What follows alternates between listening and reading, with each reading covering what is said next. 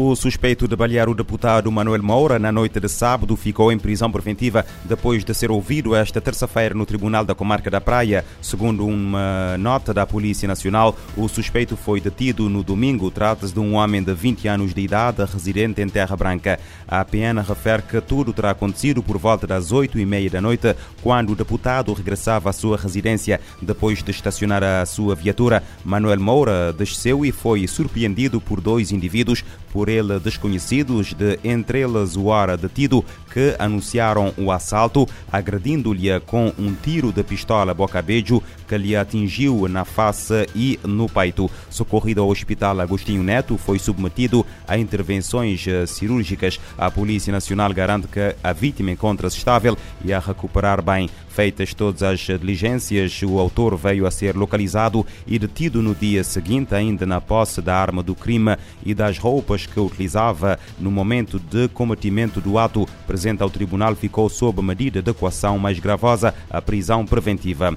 Ainda na cidade da Praia, o tribunal decretou prisão preventiva para um homem acusado de crimes de dano e roubo de viatura. Em nota divulgada esta terça-feira, a PN explica que tudo aconteceu no domingo, quando a equipa de Prevenção Criminal da Direção Central de Investigação Criminal foi acionada pelo Centro de Comando e Controlo da Praia para deslocar a localidade de Palmarejo e tomar conta de um roubo numa viatura. Encetadas as diligências, foi surpreendido um indivíduo ex-recluso e com várias passagens pela polícia dentro, dentro de uma viatura, já na posse de alguns objetos, pelo que procedeu à sua detenção. A Polícia Nacional realça que o meliante acedeu ao interior do veículo depois de partir o vidro lateral direito. O homem vai aguardar o julgamento na cadeia de São Martinho. Em São Nicolau, a Polícia Nacional deteve cinco adolescentes dos 13 aos 15 anos de idade, todos do sexo masculino, por fortes indícios da prática de crime de roubos em estabelecimentos comerciais praticados na cidade do Tarrafal de São Nicolau. As detenções foram feitas em cumprimento de mandado de detenção fora de flagrante delito. Em nota, a Força Policial refere que as investigações levadas a cabo pelo Núcleo de Investigação Criminal foi uh, possível identificar os autores do crime, bem como apreender vários produtos que estavam na posse dos adolescentes, nomeadamente um computador portátil, telemóveis, tablets, frascos de cremes, perfumes, carregador portátil e várias peças de calçado e vestuário. Os detidos foram apresentados segunda-feira às autoridades judiciárias competentes para o primeiro interrogatório judicial de arguido detido, tendo sido aplicado medidas cautelares a três dos cinco menores suspeitos, sendo que dois foram encaminhados para o Centro Socioeducativo Orlando Pantera e um para o Centro Infanto-Juvenil. Pela primeira vez em 12 anos de guerra na Síria, todos os distritos do país estão a passar por algum grau de stress humanitário e quase 70% da população síria precisa de ajuda humanitária. Alerta feito hoje pela ONU numa reunião do Conselho de Segurança das Nações Unidas sobre os caminhos políticos e humanitários na Síria. A vice-diretora da Divisão de Operações e Advocacia do Escritório das Nações Unidas para a Coordenação de Assuntos Humanitários afirmou que a crise na Síria deve continuar a ser uma prioridade global, com a maioria da população síria a enfrentar desafios diários de alimentação, saúde, higiene e abrigo. De acordo com a responsável, impressionantes 15 milhões e 300 mil pessoas precisam de assistência humanitária em todo o país, quase 70% da população síria. A FAO pede ação imediata para impedir o aumento da insegurança alimentar aguda. Haiti, Burkina Faso e Mali integram a lista dos pontos mais críticos a nível global. O alerta consta do relatório da Organização das Nações Unidas para Alimentação e Agricultura e do Programa Mundial de Alimentos. A insegurança alimentar aguda deve aumentar em 18 focos de fome se não houver ação imediata. A advertência é do novo relatório da Organização das Nações Unidas para a Alimentação e Agricultura FAO e o Programa Mundial da Alimentação, PMA.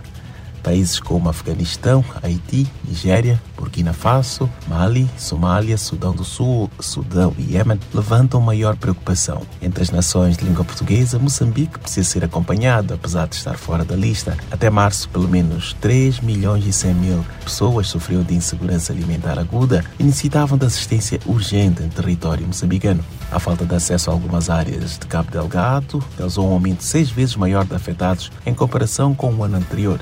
O Haiti passou a figurar entre os pontos críticos de fome, tal como Burkina Faso, Mali e Sudão. Cerca de 4,9 milhões de haitianos, ou quase metade da população do país, enfrenta altos níveis de insegurança alimentar aguda. Tony News em Nova York, Eleutério Guevara.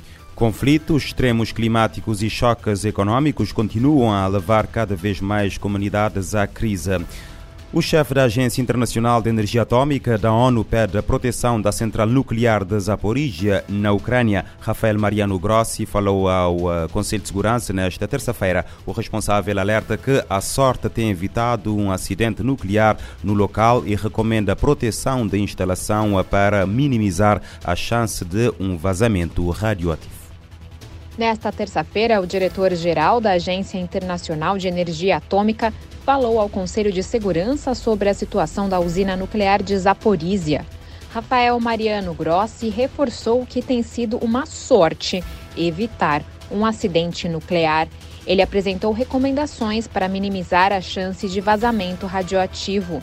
Segundo o chefe da Agência Atômica da ONU, após conversas com autoridades russas e ucranianas, foram identificados alguns princípios para garantir a segurança da maior instalação nuclear da Europa. Para Grossi, é fundamental que a região não seja alvo de qualquer tipo de ataque, especialmente reatores, locais de armazenamento de combustível irradiado ou outra infraestrutura crítica, bem como seus funcionários. Ele também aponta que Zaporizhia não deve ser usada para o armazenamento ou base para armas pesadas. O diretor da AIEA adiciona que o abastecimento de energia não pode ser colocado em risco. Grossi acrescenta que todas as estruturas, sistemas e componentes essenciais ao funcionamento seguro devem ser protegidos de ataques ou atos de sabotagem. Ele concluiu afirmando que nenhuma ação que prejudique esses princípios deve ser tomada. Os especialistas da agência no local devem reportar ao diretor-geral sobre a implementação desses princípios. A violação das diretrizes deve ser informada publicamente pelo líder da AIEA. Da ONU News em Nova York, Mayra Lopes. O chefe da Agência Internacional de Energia Atômica observa que a situação de segurança e proteção nuclear na central uh, continua extremamente frágil e perigosa. Rafael Mariano Grossi afirma que atividades militares continuam na região e podem aumentar consideravelmente. Uh, uh, no uh, futuro próximo.